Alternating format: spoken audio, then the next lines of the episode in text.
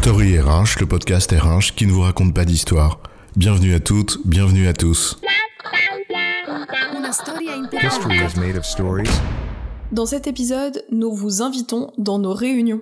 Un syndrome incurable.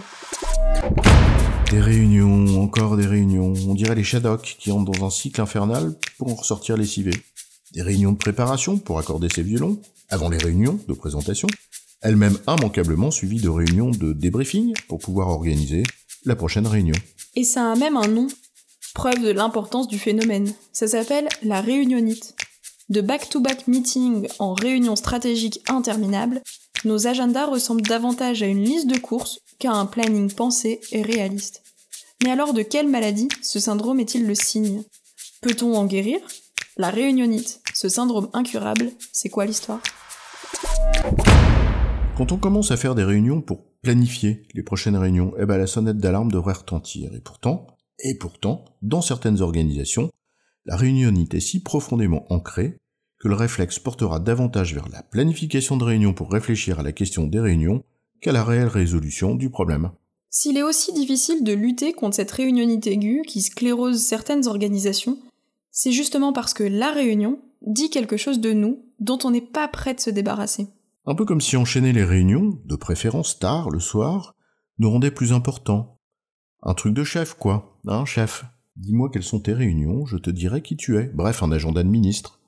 La réunion devient alors le symbole de notre pouvoir sur l'autre. Qui de nous deux décalera ses contraintes pour coller à celles de l'autre? En réunion, comme au théâtre de l'Antiquité, on s'y rend davantage pour être vu.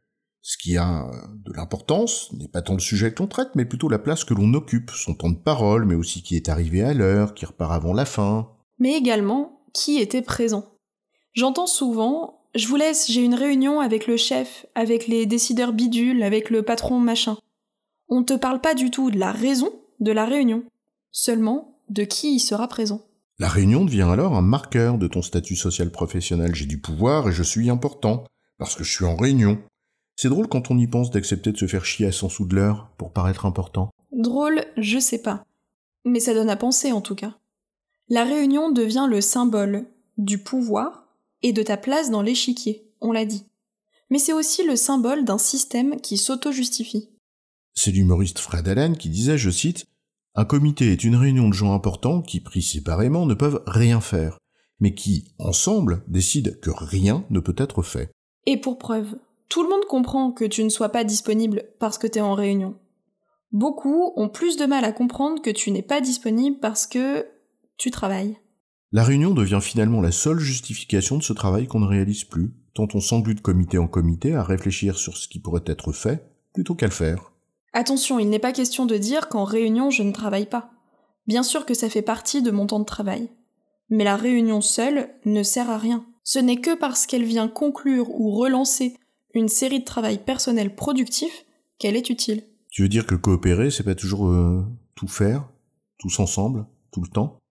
C'est travailler chacun de son côté sur une partie du travail et prévoir des temps de remise en commun pour décider, trancher, orienter et acter.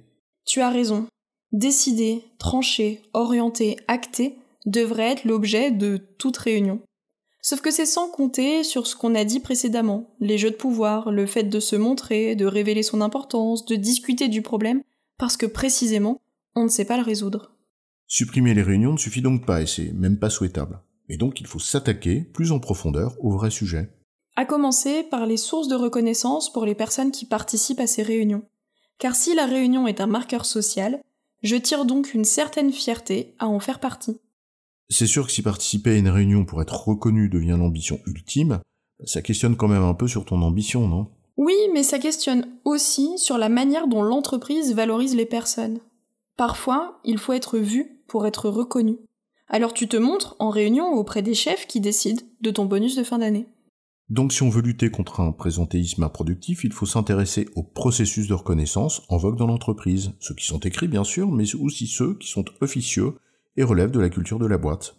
Mais il faut aussi s'intéresser à la façon dont les personnes coopèrent, et en particulier partagent l'information. Quand ne pas être invité à la réunion nous prive d'informations pourtant essentielles pour comprendre les impacts sur notre propre activité, alors pas étonnant qu'on manque de sièges. Et si c'était l'organisation du travail qu'il fallait revoir et avec elle les rôles de chacun des services, la fluidité des processus lorsque les acteurs se multiplient, l'autonomie des collaborateurs. Et des managers. Parfois, les managers qui laissent leur place en réunion à leurs collaborateurs ont peur, à tort ou à raison, d'être considérés comme inutiles. Si ton collaborateur peut te représenter, alors à quoi tu sers? Ils préfèrent alors jouer les passe-plats plutôt que de perdre leur position, redonner une vraie place aux managers et les valoriser pour ce qu'ils font plus que pour ce qu'ils savent, permettrait peut-être de réduire le nombre de personnes en comité opérationnel. Tu veux dire que pour lutter contre la réunionite, il faudrait se questionner sur les sources de reconnaissance, la manière dont les gens coopèrent, l'autonomie des collaborateurs et le rôle des managers? Entre autres, oui. Pas facile, n'est-ce pas? Sans compter que réduire les réunions, c'est aussi accepter de dire ce que je faisais, là, était inutile et je n'étais pas productif. Tant que l'image primera sur ce qu'on réalise concrètement, la réunionite aura de beaux jours devant elle. Sauf qu'en parlant d'image, les sièges ou ces fameux headquarters, qui se plaignent souvent d'être vus par les entités locales comme des mammouths improductifs, toujours flanqués en réunion, ferait bien de se poser cette question. Quelle valeur est-ce que nous apportons réellement? Eh bien, on n'a qu'à faire une réunion pour répondre à ces questions, ou un autre podcast. Tiens, on l'appellera Je suis en réunion, mais je me soigne. Je te cale une réunion pour parler de ce qu'on pourrait mettre dedans. En résumé, la réunion n'est pas une maladie mais un syndrome. Elle révèle des mots bien plus profonds comme la place du pouvoir, la question de la reconnaissance et l'organisation du travail. Il n'est pas question de les supprimer, mais il conviendrait néanmoins de se pencher sur la question pour les optimiser. J'ai bon chef? Oui, tu as bon, mais on va pas en faire toute une histoire. Story RH, le podcast RH qui ne vous raconte pas d'histoire. Retrouvez tous les épisodes sur storyrh.fr.